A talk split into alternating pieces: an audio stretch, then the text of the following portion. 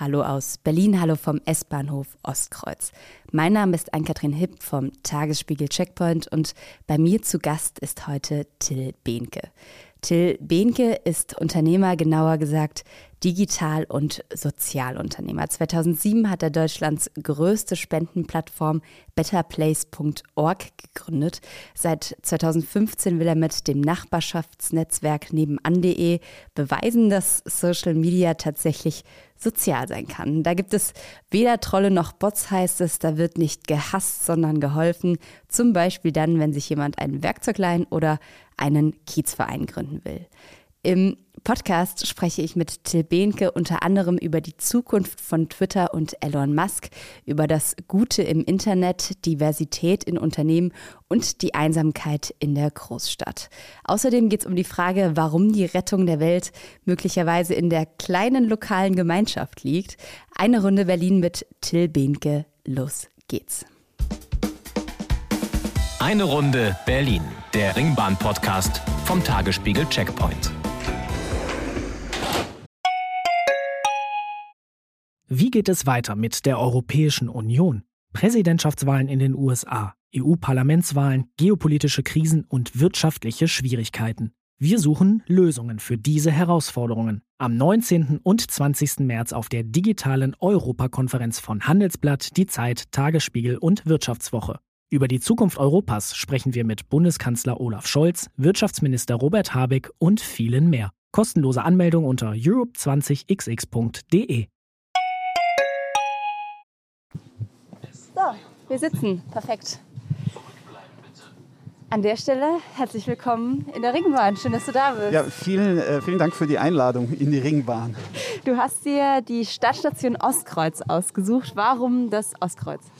Ostkreuz, weil es einfach am nächsten ist von mir zu Hause. Ich wohne seit 22 Jahren in Berlin und ähm, lange nahe Boxhagener Platz und jetzt aber schon fast zehn Jahre mit Familie hier noch weiter draußen. Gehört schon zu Lichtenberg, aber fußläufig zum Ostkreuz. War das tatsächlich auch die Motivation, sich außerhalb des Rings was zu suchen, die Familie? Es ist ja schon so, dass die meisten irgendwie im Ring wohnen wollen. Ja, genau. Also ähm, wir hatten zwar schon, heutzutage muss man sagen, damals Glück, Dreizimmerwohnung ohne Kinder, dann mit einem Kind. Und als das zweite kam, war aber klar, irgendwann soll jedes Kind hoffentlich ein eigenes Zimmer haben. Und dann äh, haben wir das äh, damals, ich glaube, noch rechtzeitig gemacht, wenn man jetzt so die Aber was ist rechtzeitig? Wann hätte man das machen müssen? Naja, also jetzt die letzten fünf Jahre ist es ja wirklich dramatisch, hat sich entwickelt. Und ähm, vor acht Jahren ging es noch, auch nicht von heute auf morgen, sondern wir haben als Hobby gehabt, abends nicht nur Buch zu lesen, sondern äh, auf den Portalen zu gucken, wo es was gibt. Und uns ging es nur darum, in der Nähe zu bleiben. Und dass es dann sozusagen 100 Meter außerhalb des S-Bahn-Rings geworden ist, ähm, war Zufall. Aber ja, wir haben auch einen Lichtenberger Quadratmeterpreis bekommen äh, als Mieter. Ähm, und vor allem einen, den man sich jetzt gar nicht mehr vorstellen kann. Du hast ja zweimal erfolgreich gegründet, bist wahrscheinlich auch relativ busy. Wie gut lässt sich das denn mit Familie kombinieren? Die klassische Fragekombination Familie und Beruf. Ja, also äh, betterplace.org ähm, haben wir 2007 gegründet. Das war auch ein Jahr bevor mein Sohn geboren wurde. Äh, und das war tatsächlich eine sehr äh, intensive Zeit. Auch in eine, wo ich mich, sage ich mal, als Vater mit meiner Anwesenheit und mit der Arbeitsteilung zu Hause nicht, nicht nur mit Ruhm bekleckert habe, aber ähm, das hat sich ziemlich gedreht. Ähm, mit zweitem Kind und mit zweiter Gründung seit nebenan.de 2015 äh, ist sozusagen, ich arbeite am Wochenende so gut wie nicht, ich bin abends mit der Familie da und wenn was wirklich wichtig ist, dann gibt es intensive Phasen und im Normalzustand ähm, kann ich aber auch sozusagen den Fokus so verlagern, das passt. Ich glaube, das ist eine Frage, die sich viele Leute stellen. Wie ziehe ich meine Grenzen? Also das ist ja diese Omni-Erreichbarkeit, die wir heutzutage eigentlich haben. Wie schaffst du es, dass sich am Wochenende dann keiner anruft? Also ist das Handy einfach aus oder ist das die klare Ansage? Mein, mein Handy ist schon seit äh, jetzt fast zehn Jahren immer leise. Mhm. Es vibriert auch nicht, sondern der erste Anruf geht immer auf die Mailbox. Und wenige Leute, ab heute dann ein paar mehr Leute wissen, wenn man direkt zweimal hintereinander anruft, dann vibriert. Aber ich gehe tatsächlich, ich liebe asynchrone Kommunikation. Das heißt, äh, meine Mailbox sagt auch nur, bitte schreib mir eine, äh, eine, eine SMS. Also ich gehe eigentlich nie ran.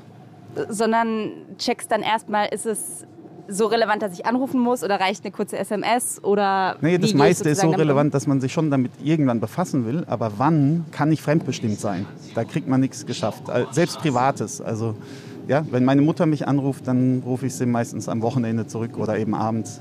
Und genau, ich muss selber die Sachen priorisieren können, weil sonst reagiere ich nur noch und da, so kann man nichts, zumindest nichts Neues aufbauen. So kann man vielleicht irgendwas, was gut läuft, managen.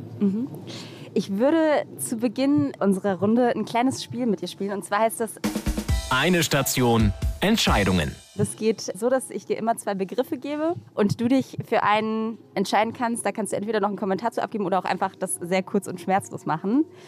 Wir sind jetzt an der Station Storkower Straße und ich würde einfach mal anfangen. Bereit? Ja, Okay. Berlin Tag oder Nacht? inzwischen Tag mehr als Nacht. Stadt oder Land? Äh, Inzwischen auch gerne öfter mal Land, äh, aber ich liebe Stadt. Drinnen oder draußen? Definitiv draußen. Laut oder leise? Ist beides schön, aber äh, immer öfter, immer noch laut. Digital oder analog? Das ist vielleicht das Schwerste. Gerade wenn ich da, sag ich mal, äh, mit meinem Engagement oder beruflich drauf schaue. Ähm, am Ende muss es im Analogen was Gutes bewirken. Und das Digitale kann nur ein Werkzeug sein. Zum Selbstzweck überhaupt nicht. Also analog, Okay. Döner oder Currywurst? Döner. Couch oder Cocktail? Ah, man muss sich immer entscheiden. Ja, ne? ich ist sag das fast immer, ich sag fast immer beides so ein bisschen. Aktuell Couch. Macht oder Geld? Oh, gibt es nicht auch was Nettes als drittes? Macht. Regeln oder Anarchie? Ist der Wunsch, dass ich was sage, warum ich so wähle? Wenn du möchtest, kannst du es auch bei Regeln oder Anarchie gerne begründen. Ähm, ja, Anarchie ist der, ist der Begriff, ist so, dass ich dann fast eher Regel sagen würde. Aber ähm, Ungehorsam und äh, sich nicht an alle Regeln zu halten, ist auch extrem wichtig. Ja, aber Anarchie ist es für mich nicht. Anarchie bin ich kein Fan von. Also eher sowas wie geordnetes Chaos?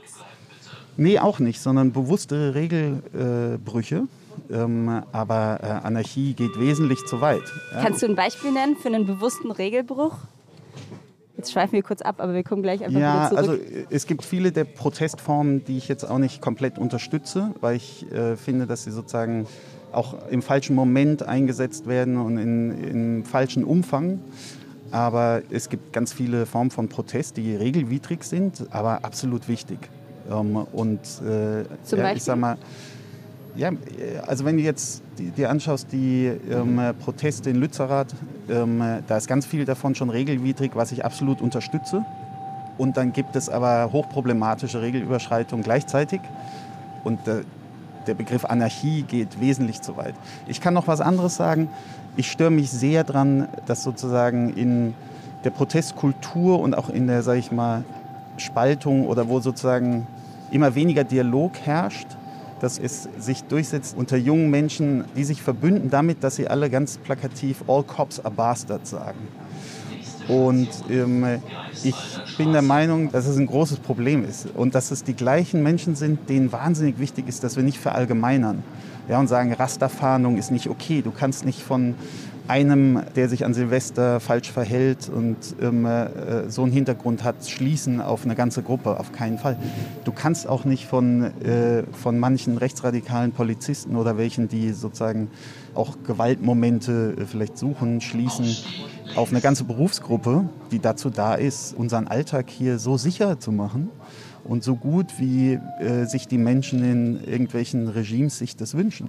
Dass wir nämlich einen Rechtsstaat haben und der Rechtsstaat wird von der Polizei durchgesetzt.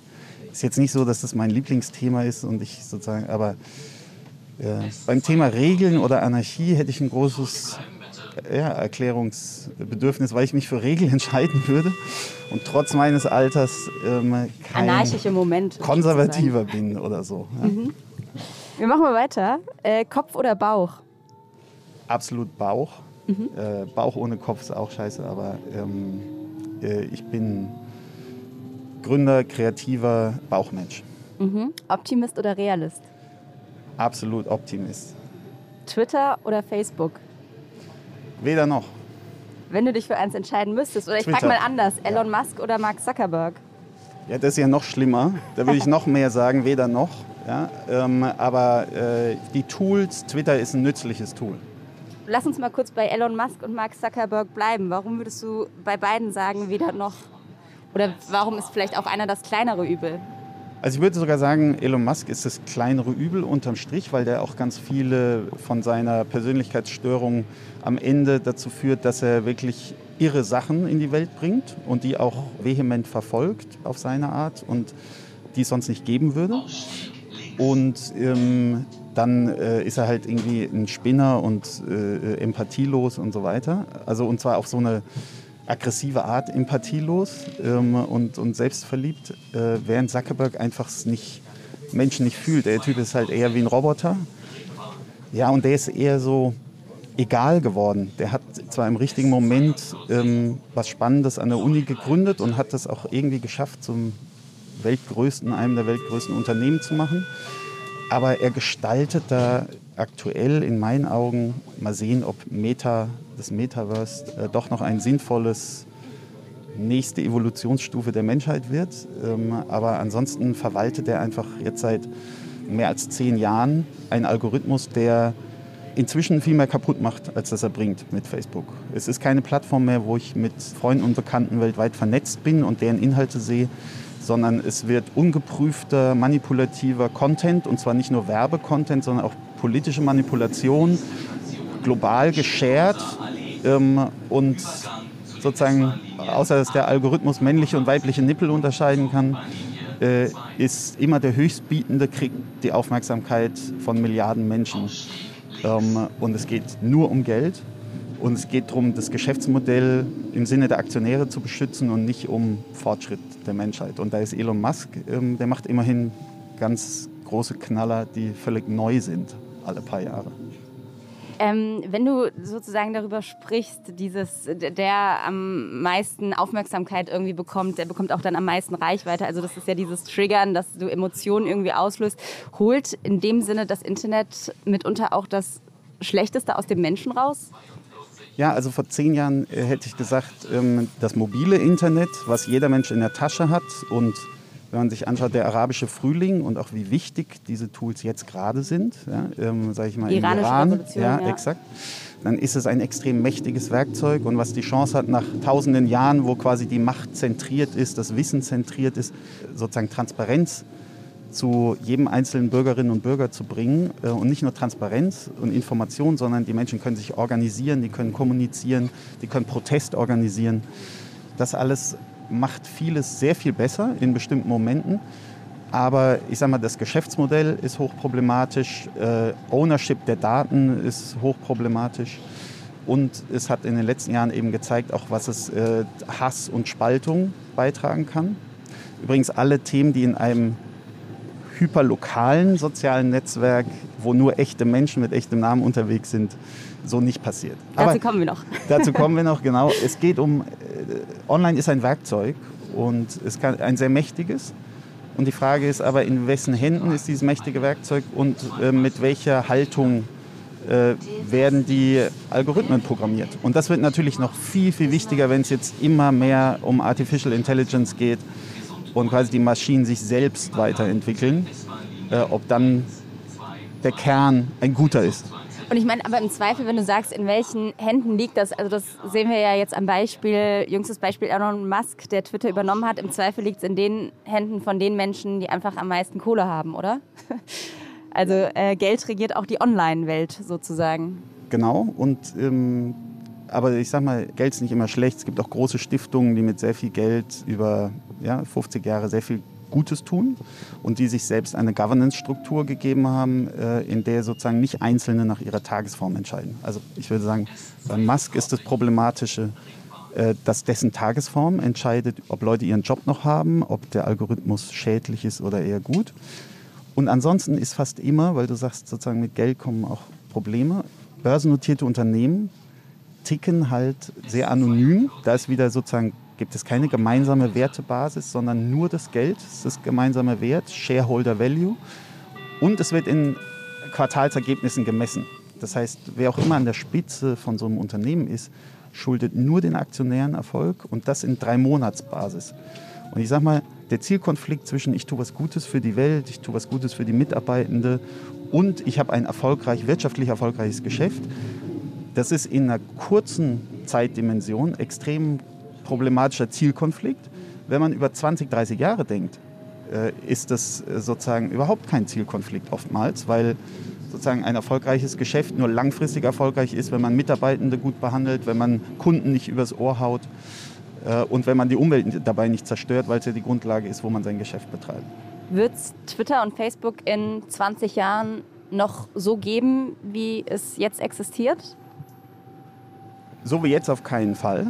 Es ist ja jetzt schon so, dass viele Menschen nach Alternativen suchen. Facebook ist sowieso, wächst in den Märkten, in denen es schon die Sättigung hat.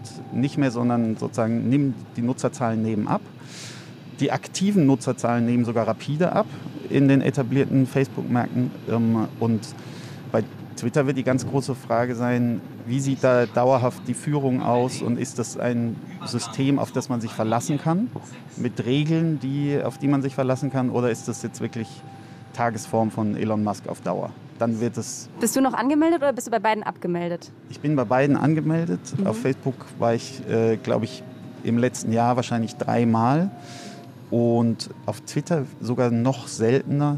Aber das liegt weniger aus Ablehnung oder dass ich sage, das ist kein nützliches Tool, sondern einfach, dass ich so mit nebenan beschäftigt bin, dass ich mich äh, im Alltag zu wenig Zeit habe, um mich durch andere Sachen inspirieren zu lassen. Ähm, und in den letzten zwei Jahren sogar zu wenig Zeit hatte, um das als Kommunikationskanal für meine Arbeit zu nutzen, sondern mich auf andere konzentriert habe. Was würdest du denn sagen, was sind die Dinge, für die du Zeit hast, dass sie dich noch inspirieren lassen? Wo holst du deine Inspiration her?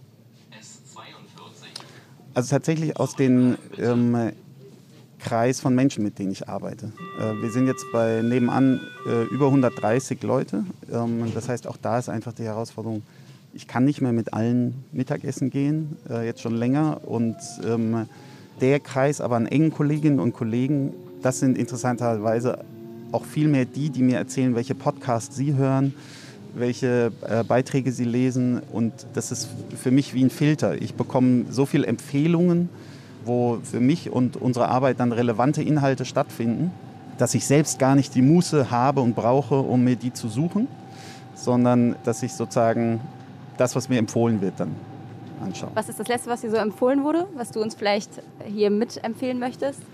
Am naheliegendsten ist eigentlich, was eines der wenigen Dinge ist, die ich mir selbst gesucht habe. Nämlich, ich habe bis vor sechs Monaten keinen einzigen Podcast gehört gehabt in meinem Leben. und das als digitaler oder mit digitaler Mensch, interessant. Ja, ja. ähm, und ich habe vor sechs Monaten angefangen, wieder Sport zu machen äh, und bin viel laufen gegangen im zweiten Halbjahr. Und habe festgestellt, wenn ich mit Musik joggen gehe, dann laufe ich viel zu schnell, weil die Musik so pusht.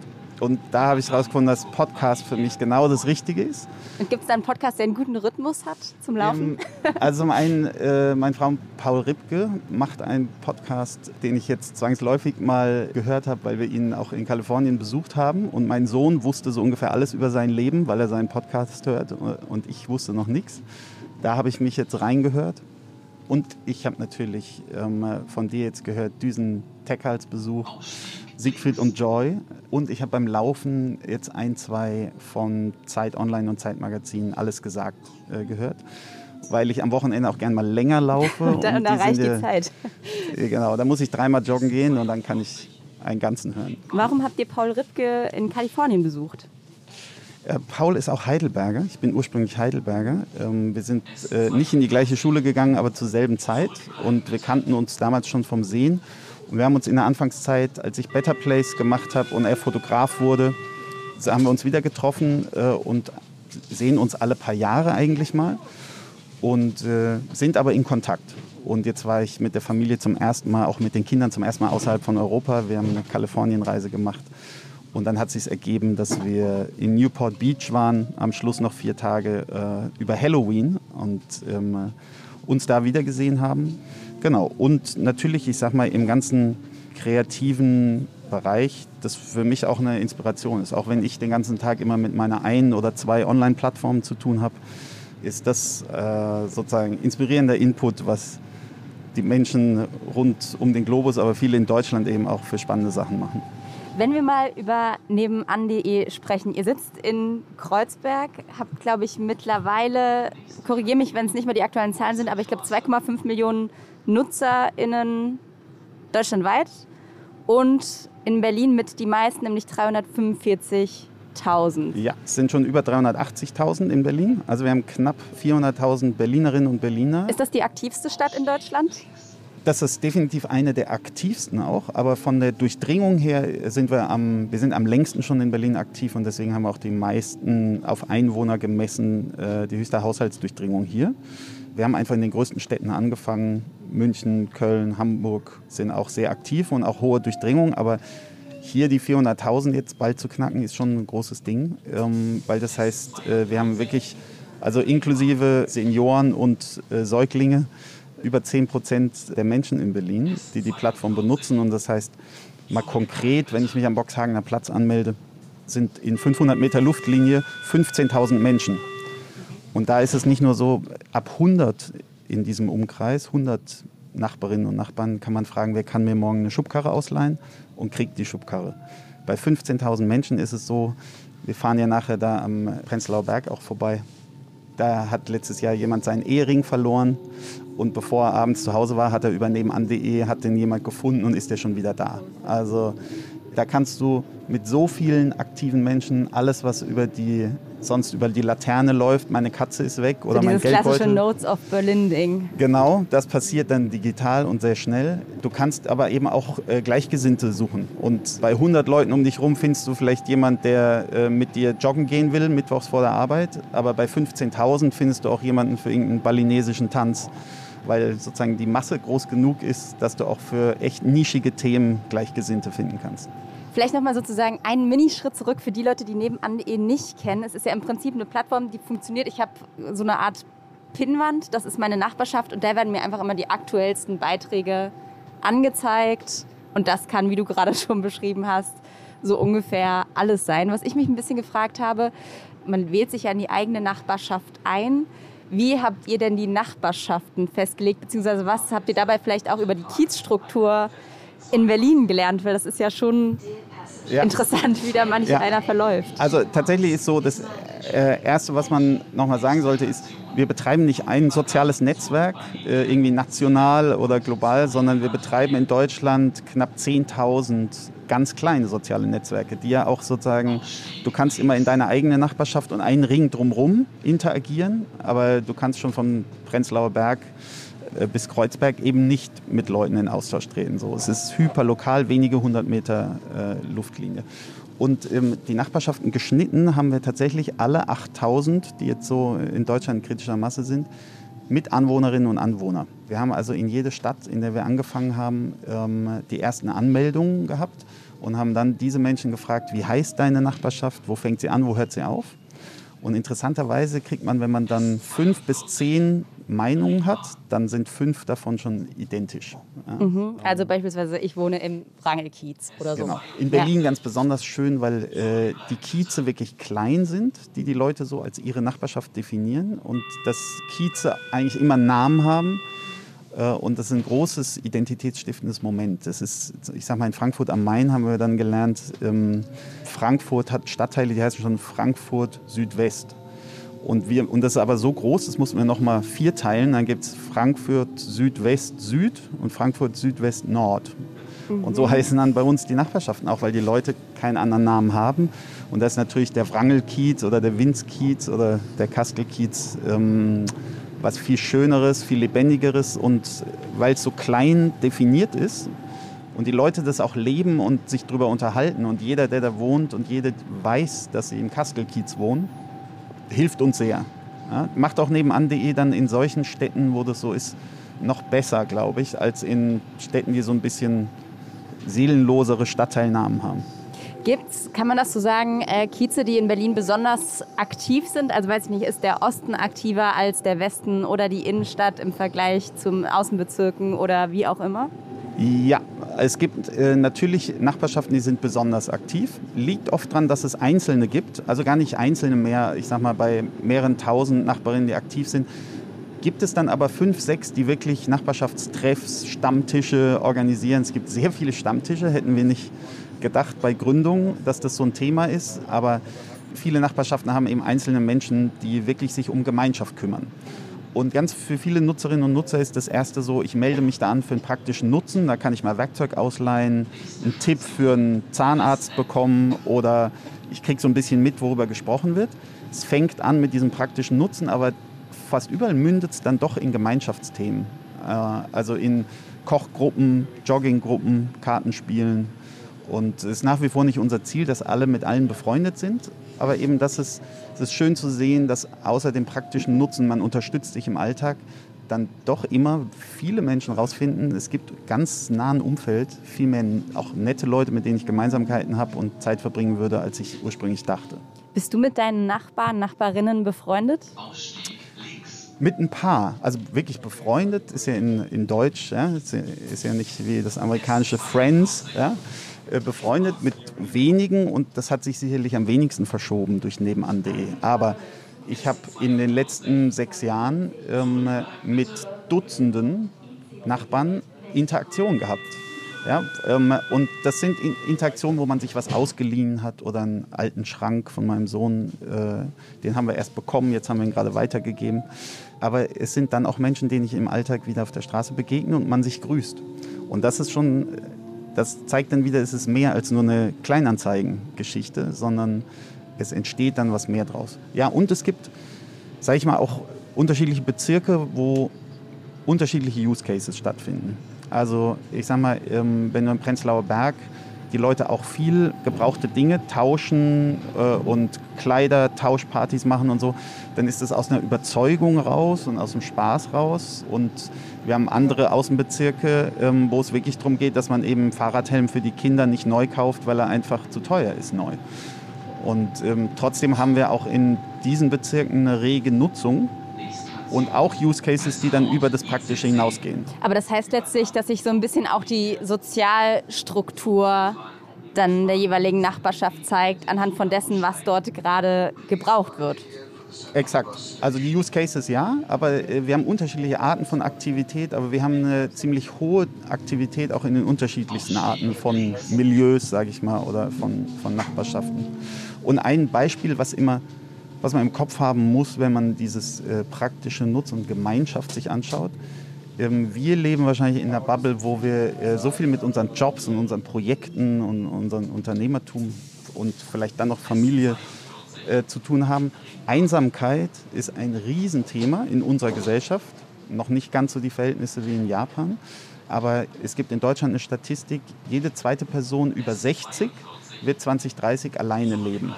Und 60 ist überhaupt kein Alter. Jede zweite Person, das heißt, die Menschen suchen sich das nicht in so großer Zahl aus, alleine zu leben.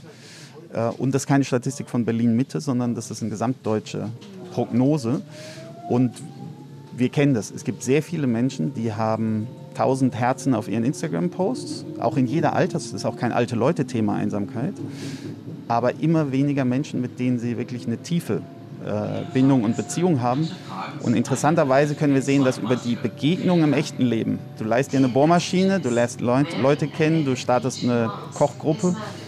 Wir kriegen jeden Tag Nachrichten von Leuten, die sagen, ich hatte jahrelang keine sozialen Interaktionen und ich habe eben nicht nur Bekannte kennengelernt, sondern echte Freunde gefunden. Ist die Kultur des Kennenlernens verloren gegangen? Weil das ist ja sozusagen irgendwie ein bisschen der Schritt, wie man sagt, okay, ich habe einen einfachen Zugang zu einem Mensch. Ich frage ihn, kriege ich deinen Bohrer und dann habe ich erstmal was gefragt und kann von da aus weitermachen. Ja, also definitiv ist sozusagen ein Tool, was so online für offline ist, ist der größte Mehrwert, den es bringt, ist das Icebreaker-Ding, dass der Erstkontakt so niederschwellig ist und dass der so ja, dass das nicht schwerfällt, äh, mit anderen Menschen erstmal einen Einzeiler zu schreiben. Und wenn das dann aber zu einer Begegnung im echten Leben führt, ist das wahnsinnig wertvoll. Weil ja, ich glaube auch, unsere ganze Sozialisierung immer mehr mediale äh, Konsum von, von zentralen Medien oder von sozialen Medien führt zu einer immer weniger ausgeprägten Kompetenz, der soziale Bindung äh, zu knüpfen und gerade den Anfang zu machen äh, im echten Leben. Wenn du vom Thema Einsamkeit und Nachbarschaft sprichst, ein Beispiel, was bei mir immer sofort, das war tatsächlich am Anfang meines äh, Volontariats beim Tagesspiegel einer meiner ersten Termine, oder was heißt, es war kein Termin, aber eine der ersten Geschichten, die ich covern musste. Ich weiß nicht, ob du dich noch daran erinnerst, das war 2017 in der Hosemannstraße in Prenzlauer Berg lag ein, das ist eigentlich wirklich eine richtig grausame Geschichte, lag ein Rentner im Prinzip zerstückelt in seiner Tiefkühltruhe über zehn Jahre. Wurde quasi ermordet, war so ein Rentenbetrug äh, letztlich. Aber es hat einfach keiner diesen Mann vermisst. Also der lag einfach zehn Jahre lang in seiner Truhe und niemand hat sich irgendwie, es gab einen Nachbarn, der hat sich so ein bisschen gewundert, dass es komisch riechen würde, aber es hat niemand diesen Mann vermisst. Und das war für mich auch nochmal das Extrembeispiel von, ich bin einsam, kenne niemanden und selbst in dem Mehrfamilienhaus, in dem er gewohnt hat, hat niemand gemerkt, dass dieser Mann nicht mehr da ist. Gut, der war zerstückelt in der Tiefkühltruhe. Da, da riecht es in der Regel auch nicht schlecht. Äh, und äh, da wird es ja irgendjemand gegeben haben, der ihn zerstückelt hat, der zu allen, die gefragt haben, gesagt hat, der ist weggezogen zu seiner Schwester oder Mutter. Ehrlich Aber gesagt, dieser Mann, also ich glaube ehrlich gesagt, das wurde nicht in Frage gestellt damals, sondern das war den Leuten einfach ja, genau. Ähm, ich weiß von äh, Leuten bei der Feuerwehr, die, dass es ein ganz regelmäßiges Thema ist, dass Leute, ältere Leute sterben auf ihrem Wohn in ihrem Wohnzimmersessel und dann ist wirklich erst äh, vier Wochen später, sechs Wochen später, wenn es schlecht riecht, äh, sozusagen ähm, die Nachbarn dann was sagen. Und in der Zwischenzeit, genau, also dass das was ist, was jeden Monat in Berlin, wahrscheinlich jede Woche in Berlin äh, stattfindet, dass Leute nicht vermisst werden. Also das, ja, es ist, ein, äh, ist natürlich in der größten deutschen Stadt dann auch besonders viel, aber es ist ein sehr plakatives Beispiel dafür, dass es sehr viele Menschen gibt, die kein engen sozialen, äh, soziales Netz haben oder eben gar keins. Ich, ich habe gerade von so einem amerikanischen Wissenschaftler gehört, nochmal, jeder, gerade bei Männern ist das Problem, Männer, viele Männer haben keine Freunde. Freunde? Keine, echt, keine echten Freunde. Jeder siebte Mann hat keinen einzigen Freund. Das ist eine Statistik aus den USA. Und warum ähm, äh, gibt es da eine Theorie zu? Warum? Ich habe mich jetzt noch nicht näher damit beschäftigt, aber ja. es ist eben auch ein Blick äh, auf das Thema ähm, Kompetenz zur Beziehungsbildung oder als Gesellschaft auch. Ähm, wie sehr laufen wir alle aneinander vorbei oder ähm, wie sehr sind wir eingebettet in ein soziales Netz? Wie viele Freunde hast du? Ich habe viel, viele, ich habe auch viele gute Freunde. Ich tue mich immer schwer, wenn jemand fragt, wer ist dein bester Freund, weil ich ähm, äh, habe äh, in Heidelberg, wo ich aufgewachsen bin, bis heute zwei, drei enge Freunde. Ich habe ganz lange Sport gemacht, intensiv. Da habe ich in Deutschland und in Südafrika. Du hast ähm, Rugby in der Nationalmannschaft gespielt. Ich habe auch Rugby in der Nationalmannschaft gespielt, genau. Ähm, ist auch schon über 20 Jahre her. Aber äh, ich habe gerade mit meinen Jungs aus dem Club in Heidelberg, im Berliner Rugby Club, als ich hierher kam, auch ein Bundesliga Rugby Club und dazwischen in Kapstadt ein Jahr ähm, gespielt und habe dort überall, sage ich mal, ein, zwei, die nicht nur meine Sportkumpanen waren, sondern äh, bis heute gute Freunde sind. Und das Gleiche aus der Zeit von Better Place, was mehr als nur ein Job war und äh, aus nebenan.de meine Mitgründer. Das sind Freundschaften und Natürlich gibt es einfach Leute, mit denen ich sehr viel mehr Zeit, also sehr viel weniger Menschen, mit denen ich dann sehr viel Zeit in meinem Leben verbringe, die mir noch enger sind. Aber es sind eben auch nicht zwei, drei, äh, sondern das sind vielleicht fünf, sechs, sieben.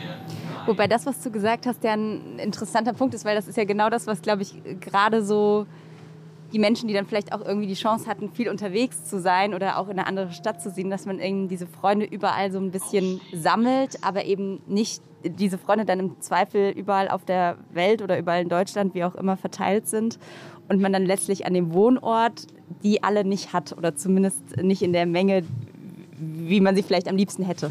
Genau. Also meine Mitgründerin Ina hat gerade auf LinkedIn eine Geschichte erzählt, dass ihre beste Freundin einfach 700 Kilometer weg wohnt.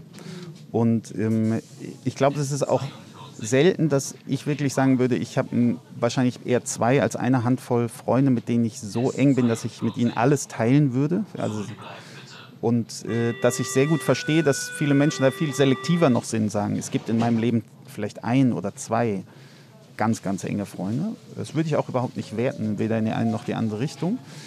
Aber ja, die räumliche Distanz und dass wir alle so mobile Arbeitsleben führen und auch alle so neugierig sind, dass wir reisen, wenn wir es können, führt dann im Zweifel auch dazu, dass man sich irgendwo wiederfindet und denkt, Mensch, ich habe die letzten zehn Jahre eigentlich mit den zwei Menschen, die mir am wichtigsten sind, ziemlich wenig Zeit verbracht, weil wir an ganz anderen Ecken der Welt gelandet sind. Und dann landen wir im Zweifel wieder bei der Frage nochmal Nachbarschaft, ob man da nicht nochmal Menschen in der Nähe kennenlernt. Wie geht es weiter mit der Europäischen Union? Präsidentschaftswahlen in den USA, EU-Parlamentswahlen, geopolitische Krisen und wirtschaftliche Schwierigkeiten. Wir suchen Lösungen für diese Herausforderungen. Am 19. und 20. März auf der digitalen Europakonferenz von Handelsblatt, Die Zeit, Tagesspiegel und Wirtschaftswoche. Über die Zukunft Europas sprechen wir mit Bundeskanzler Olaf Scholz, Wirtschaftsminister Robert Habeck und vielen mehr. Kostenlose Anmeldung unter europe20xx.de. Hat sich das denn durch die Pandemie nochmal, waren das eure Erfahrungen wahrscheinlich auch nochmal verändert, oder? Weil dann konnte ich ja sozusagen im Zweifel aus meinem eigenen Kiez nicht so richtig raus. Ja, definitiv. Also äh, überhaupt der Nutzen von nebenan.de hat sich in der Zeit der Lockdowns äh, nochmal ganz anders gezeigt. Also ich sag mal, in Zeiten, wo, ähm, wo Menschen, die in Quarantäne sind oder die selbst gerade erkrankt sind oder zu einer Risikogruppe äh, gehören, selbst nicht einkaufen gehen können, selbst nicht mit ihrem Hund Gassi gehen können und in der Regel eben keine Freunde haben, die eine Straße weiter wohnen, ist sozusagen ein Kanal, wo ich einfach reinposten kann, ähm, wer kann heute einmal mit meinem Hund Gassi gehen oder wer kann mir drei Liter Milch mitbringen äh, vom Supermarkt. Unersetzlich und es gibt kein anderes Tool. Also über äh, nebenan.de haben die Leute sich verabredet, um erstmal abends äh, um 18 Uhr zu klatschen für die Menschen. Für die Pflegekräfte. Für die Pflegekräfte. Oder sie haben eben dann organisiert, wie sie äh, gemeinsam einkaufen äh, und sich um Leute kümmern, die selber jetzt äh, gerade nicht klarkommen. Und die eine Krise jagt ja die nächste. Das nächste war, die, ähm, war sozusagen die Welle an Geflüchteten, die angekommen sind. Und ähm, auch da hat sich gezeigt, dass sozusagen es braucht, it takes a neighborhood, um dann äh, so eine ankommende Familie zu versorgen. Also wir haben selber, ich habe meine Kinder, meine Frau am Bahnhof abgeholt und wir haben dann eine Mutter mit drei Kindern quasi mitgenommen, die gerade also die aus der Ukraine aus kamen. also deine Familie kam von einer Reise zurück und Exakt. die anderen waren gerade aus der Ukraine geflüchtet. Also der ganze ja. Hauptbahnhof war voll. Ja. Ähm, und wir haben uns am Bahnhof getroffen. Ich habe eigentlich nur meine Familie abgeholt und wir haben gesagt, wir wissen, was hier zwei Stockwerke tiefer los ist. Wir gehen ja jetzt mal gucken. Ähm, und das hat ganz viel Koordination, hat in der Zeit in Berlin äh, über nebenan.de stattgefunden. Auch schon, wo Nachrichten gesendet wurden, es sind viel zu viele Helfende am Bahnhof oder es sind viel zu wenig Helfende am Bahnhof. Jedenfalls haben wir eine Mutter mit drei Kindern mitgenommen und da stellte sich abends um elf raus, äh, der Mittlere braucht jetzt Windeln. Also mit irgendeinem Übersetzungstool haben wir dann miteinander kommuniziert. Und dann habe ich um 23 Uhr gepostet, wer hat Windeln Größe 5? Dann hatte ich eine Viertelstunde später drei Pakete Windeln im Angebot von 150 Meter Luftlinie entfernt. Wie ist das bei euch mit der Familie gelaufen? Ich frage deshalb, weil es ja ganz viele Fälle gibt, wo die Familien dann auch einfach nirgendwo mehr so richtig untergekommen sind danach, weil es einfach nicht genügend Plätze sind und deshalb dauerhaft in privaten Unterkünften geblieben sind. Wie hat es bei euch funktioniert? Ja, also die, diese Frau hatte schon äh, Verwandtschaft, die in Deutschland angekommen war, außerhalb von Berlin in Brandenburg. Äh, und zwar von vornherein klar, äh, dass die zwei Tage später umziehen kann. Das war für sie ein großes Glück. Sie wusste ungefähr, was passiert und dass das nur zwei Tage sind. Und es war für uns natürlich auch ein großes Glück, äh, weil das sozusagen sehr viel intensiver war, auch nur die 48 Stunden, als wir uns das vorgestellt haben. Ähm, und es war in der Zeit, aber sag ich mal, in der Masse äh, toll. Äh, bei Better Place hat sich ja noch dieses Projekt Unterkunft Ukraine angedockt, wo sozusagen 100.000 Menschen in Deutschland Wohnraum angeboten haben und äh, sozusagen dann auch offizielle Vermittlung stattgefunden hat. Und ich kenne viele Fälle, die über nebenan.de begonnen haben, aber dann glücklicherweise über Unterkunft Ukraine, quasi über ein Portal, wo Menschen sehr bewusst entschieden haben, wir haben ein Zimmer, das ist dauerhaft frei, ich kann auch acht Wochen oder länger eine Familie beherbergen, diese Vermittlung digital irgendwie stattfinden konnte, weil es hat leider Monate gedauert, bis, sage ich mal, die Bund und Länder irgendwie koordiniert ähm, da Angebote schaffen konnten. Das, was du gerade ansprichst, ist ja quasi auch ein Punkt, wenn man sozusagen aufs Große hochbrechen will, wo im Prinzip privatwirtschaftliche Organisationen ähm, übernehmen, was die Politik nicht so richtig schafft. Das ist ja auch ein Punkt, was ihr so ein bisschen versucht voranzutreiben. Ich glaube, Bezirksamt Friedrichshain-Kreuzberg war das erste oder die erste Behörde, die bei euch irgendwie auch ein Organisationsprofil haben. Das funktioniert so, dass sie Geld zahlen. Wie viel zahlen die dafür eigentlich? Kann man das sagen? Also es gibt inzwischen ein Programm vom Berliner Senat, das heißt Feinförderung, ja, ähm, Förderung für Engagement in Nachbarschaften, FEIN. Und ähm, die Bezirke können da bis zu 30.000 Euro pro Jahr für ein Projekt abrufen, äh, was sie dann mit einem auch privatwirtschaftlichen Kooperationspartner zum Leben bringen. Und wir haben äh, eine solche Kooperation zwischen mit vier Berliner Bezirken und Friedrichshain-Kreuzberg waren aber diejenigen, die schon bevor es das Programm gab, entschieden haben, dass sie die Plattform wirklich nutzen äh, und dass sie auch sich dafür an den Kosten, die die Plattform eben hat, beteiligen. Aber ich kann sagen, dass wir mehr als zehnmal so viel Geld ausgegeben haben, um die Community überhaupt erstmal die Plattform bekannt zu machen in Friedrichshain-Kreuzberg.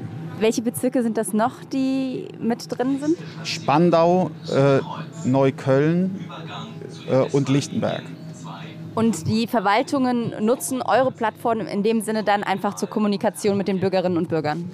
Genau, also deine, äh, deine Frage sozusagen, dass ähm, zivilgesellschaftliches Engagement in die Lücken geht, die die Politik die auch die offen Politik lässt. Offen ja, lässt. genau. Exakt. Also ja. das ist mir ein, eine Herzensangelegenheit so ganz grundsätzlich als Sozialunternehmer.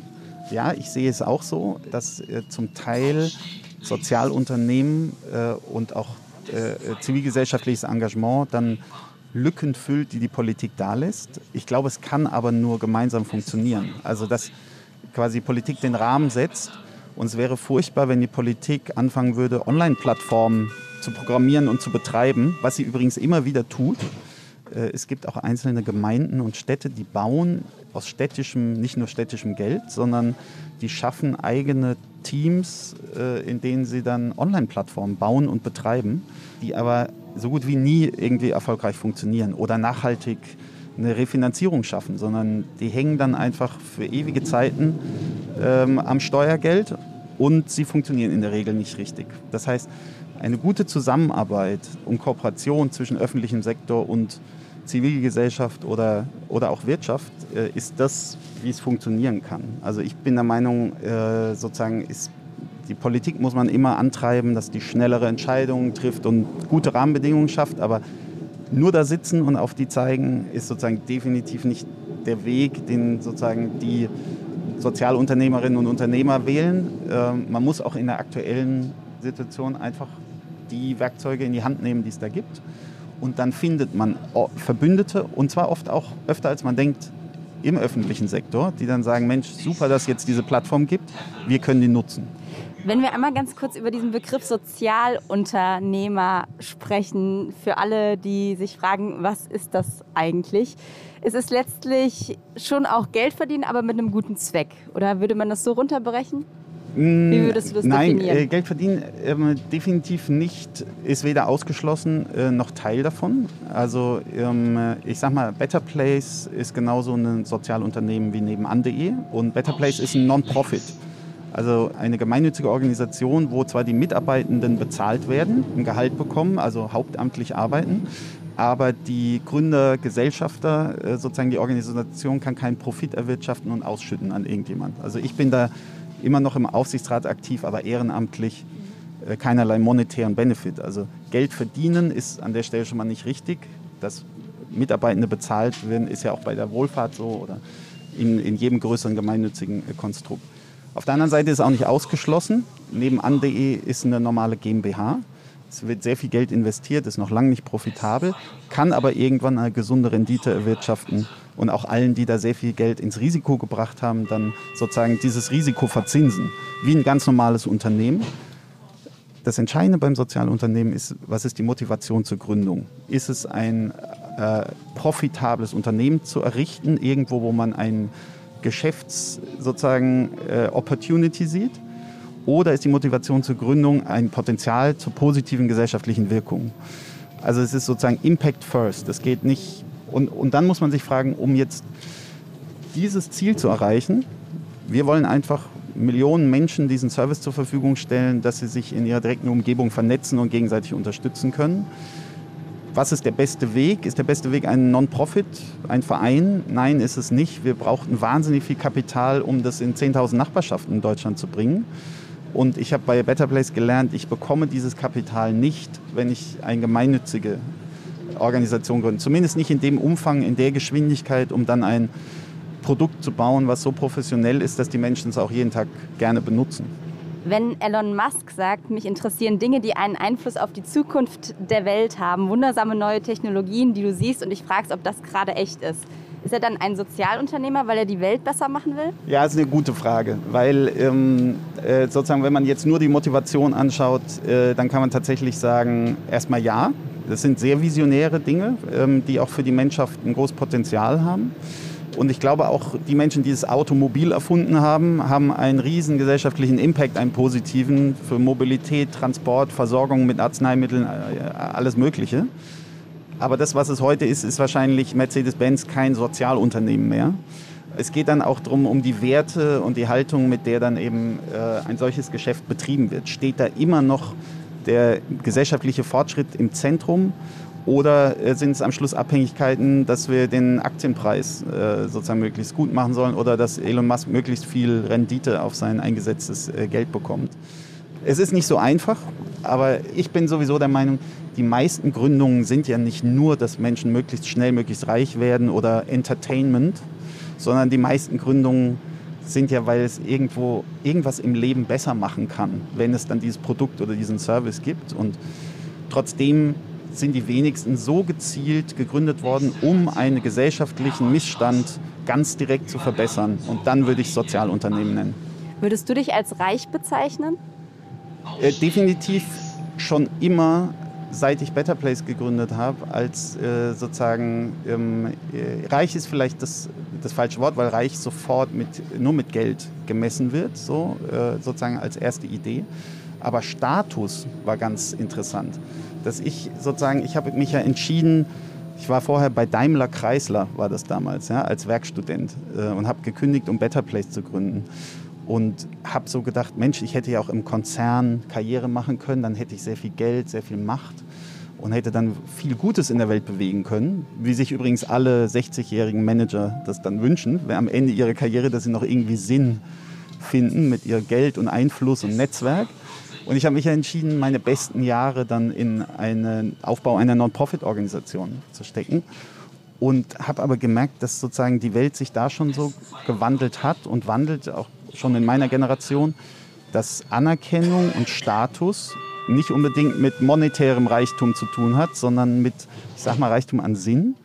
Und äh, das auch sozusagen dazu geführt hat, dass ich mit wahnsinnig viel Exposure hatte, wahnsinnig viele Menschen kennengelernt habe, die wiederum Einfluss und auch Geld hatten, was sie dann auch in ausreichendem Maße äh, dieser guten haben. Sache zur Verfügung gestellt haben.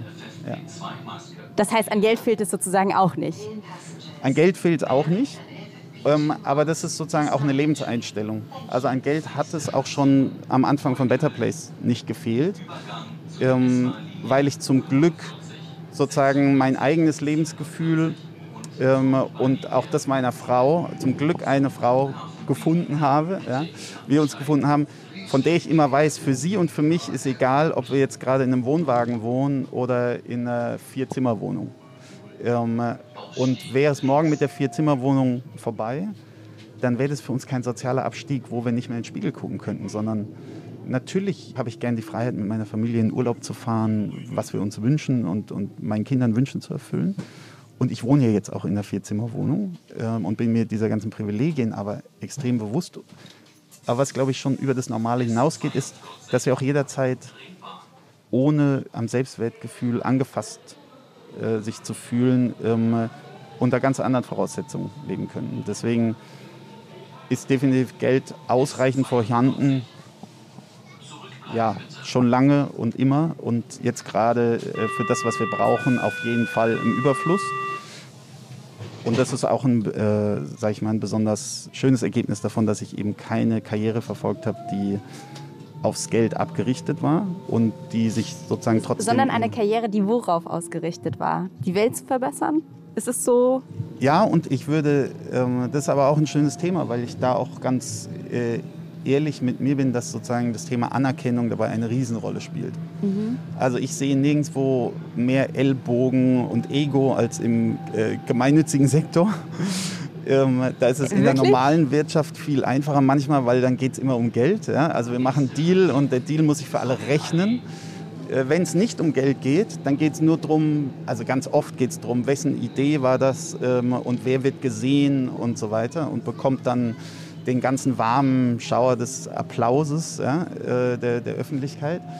Und einerseits will ich mich dem gar nicht entziehen. Also ich habe aus diesem, ich verfolge keine Karriere zum Geldverdienen, sondern eine, in der ich als Weltverbesserer, aber ich stand dann als Weltverbesserer in der Zeitung und habe in allen gesellschaftlichen Kreisen Einladungen bekommen als derjenige, der jetzt auf Geld verzichtet, um die Welt besser zu machen. Wahnsinn. Und das hat dem Ego extrem gut getan. So, und gleichzeitig würde ich sagen, ich bin sehr froh, dass wir bei Better Place und auch in den anderen Sozialunternehmen, mit denen ich zu tun habe, immer Kulturen gebaut haben, die eben äh, maximal egofrei sind. Wie, baut man eine Kultur, die maximal egofrei ist?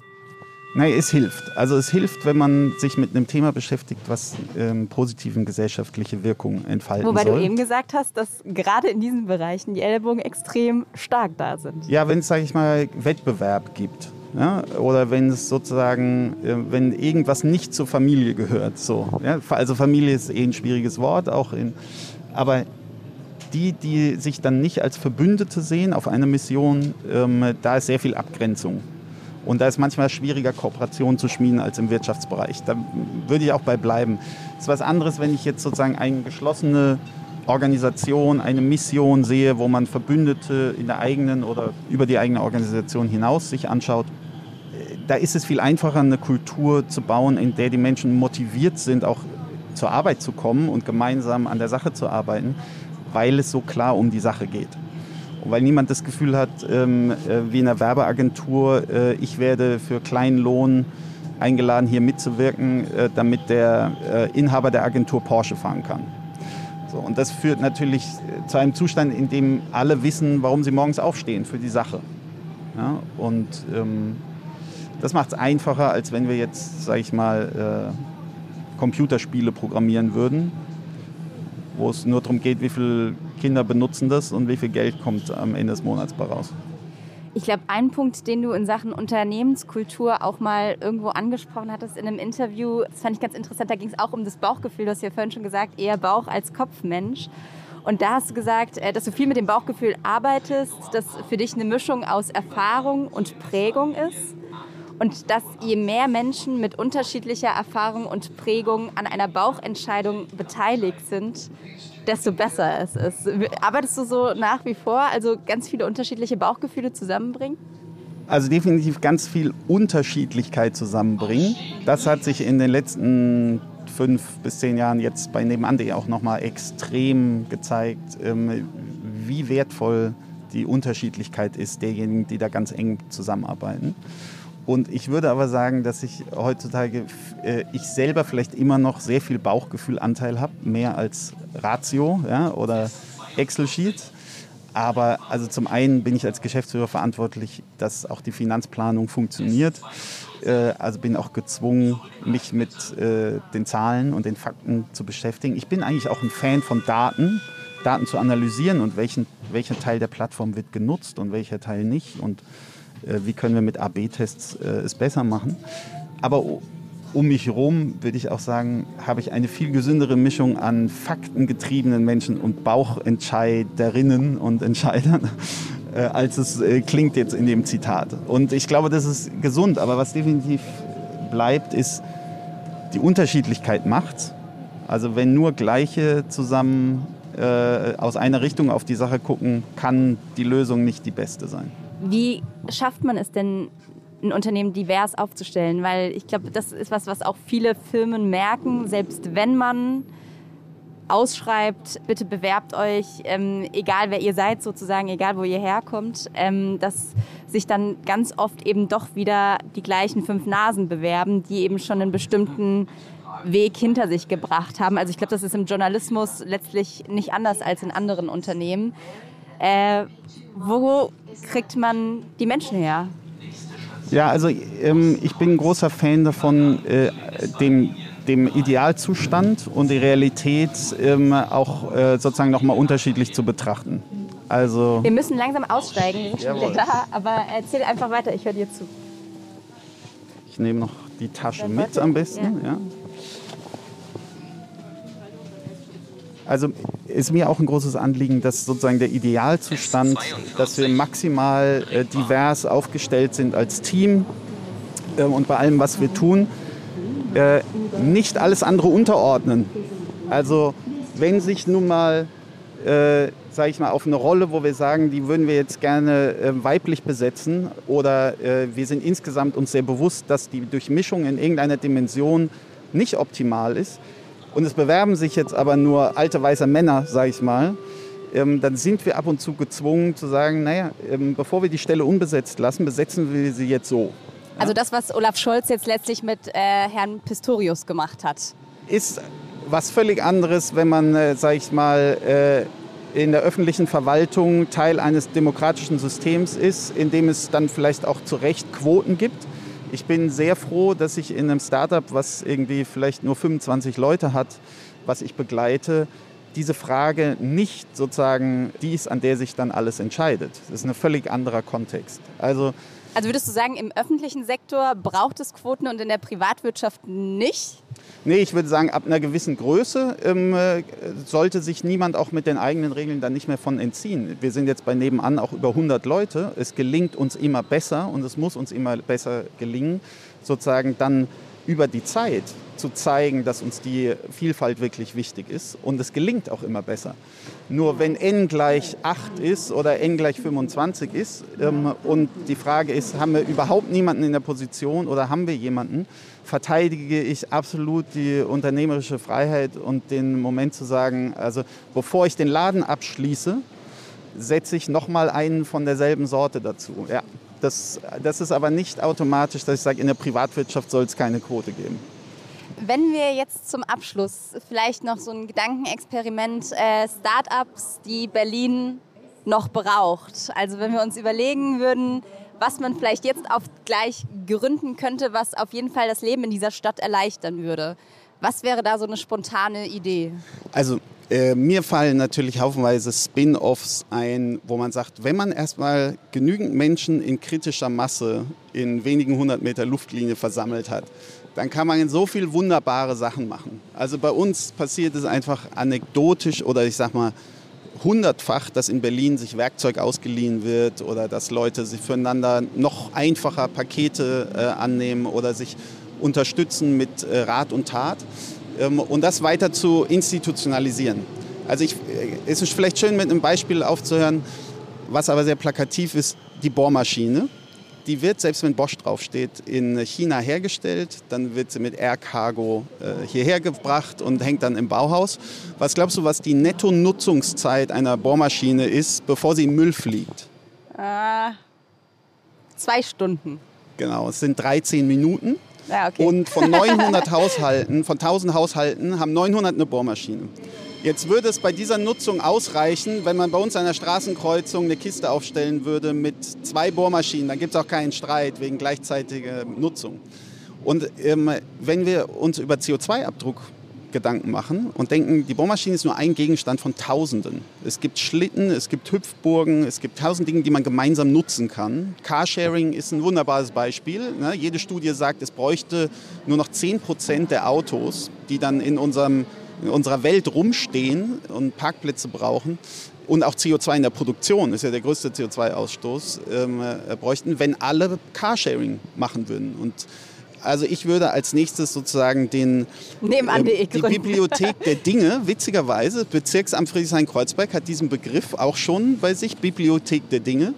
Ich würde aber sozusagen die Nachbarinnen und Nachbarn anregen und das irgendwie institutionalisieren, dass sie äh, sozusagen eine Garage freiräumen in der Nachbarschaft, die jeder mit seinem Handy aufmachen kann äh, und sich die Sachen rausholen kann. Und äh, damit kann man sagen, es ist nicht das nächste Startup, ähm, aber es ist definitiv die nächste Evolutionsstufe einer sinnvollen Nutzung von vernetzten Nachbarinnen und Nachbarn. Und die Reise ist, auf der wir jetzt da sind, noch überhaupt nicht fertig. Es ist nur eins von vielen Sachen, die wir da gerne noch in die Welt bringen wollen. Und das heißt so ein bisschen, die Rettung der Welt liegt letztlich in der hyperlokalen Gemeinschaft das ist ein schönes Bild zum Schluss, weil ich glaube, dass wenn man schaut, wie groß die, auch die Politikverdrossenheit ist oder überhaupt das Gefühl, wenn man sich internationale Politik anschaut oder die Krisen der Welt, die Krisen des Staates, also international, national, alles steht in Flammen, alles so komplex, nichts ist beherrschbar. Welchen Einfluss habe ich als Einzelner, ähm, wenn du ganz lokal vor deiner eigenen Haustür schaust, und das kannst du auch bei uns in den Diskussionen sehen, da geht es noch darum, brauchen wir hier einen Parkplatz oder Bäume? Brauchen wir hier einen Zebrastreifen, damit die Kinder zur Schule kommen? Und da werden die Diskussionen auch nicht so Hate und Ideologie getrieben, äh, sondern da geht es noch um echte Probleme und um echte Lösungen. Und äh, deswegen, ja, so wie du es formuliert hast, ich glaube, vor der eigenen Haustür gibt es genug zu tun und da lässt sich auch echt am meisten bewirken und nicht dabei zu sagen, sind wir äh, ganz, ganz weit rechts oder ganz, ganz weit links und reden nicht mehr miteinander. Das ist doch ein schönes Schlusswort. Vielen Dank, Till, dass du dabei warst. Das war eine Runde Berlin und wir sagen an der Stelle Tschüss. Tschüss, vielen Dank für die Einladung. Eine Runde Berlin, der Ringbahn-Podcast vom Tagesspiegel Checkpoint.